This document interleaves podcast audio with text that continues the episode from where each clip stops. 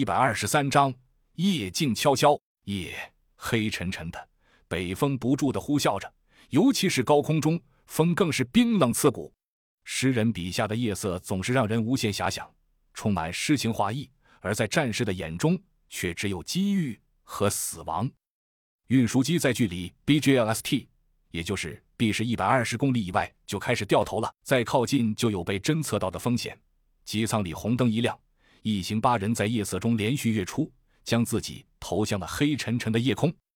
下面是一片平原，人迹罕至。当然，那是末世前，但末世后人迹只能更加稀少。当然，有没有其他东西就不好说了。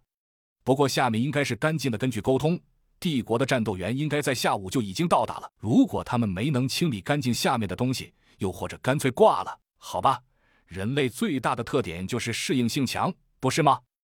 耳边的风呼啸着，甄笑阳忽然有些走神，他的眼前闪过了母亲小糖豆，又闪过了洛奇那张似笑非笑的脸，又想起刘丽丽面色复杂的神情，不由自主叹息了一声。然而万有引力没有给他太多感叹的时间，扑通，甄笑阳着地了，脚跟和屁股几乎同时，他就地一个翻滚，单膝跪地起身时，已经摸出了军刀和手枪，四周观察一圈。除了几个队友身份识别器纷纷落地之外，什么都看不到。安全。甄笑阳在步话机里轻声道：“继续警戒，迅速清理。”说完，摘下伞包一卷，把伞体团成一个团。队员们已经在身份识别器的带领下开始向他靠拢。最先靠近的是小七，他一走到甄笑阳身边，就递过一个联络器，低声道：“有信号反馈，头应该是联系上了。”甄笑阳接过联络器。按下发送键道，Thunder。联络器里很快传出一个女声，Lively。这是双方约好的。德语比较小众，甄笑阳他们专门带个翻译不现实，而指望帝国人说汉语更是开玩笑。所以双方约定用英语，这个大家都掌握。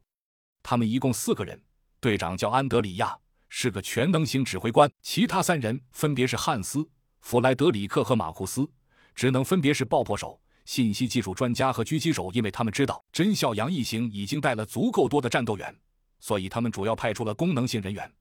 但这并不妨碍他们都是极其优秀的战士，四人都是来自 KSK 的精锐中的精锐。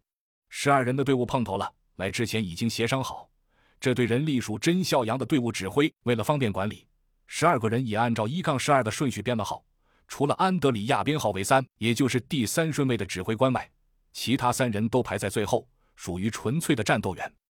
接头完毕，甄笑阳轻声道：“安全屋。”安德里亚招招手道：“这边。”而后就带头向西北方向小跑过去。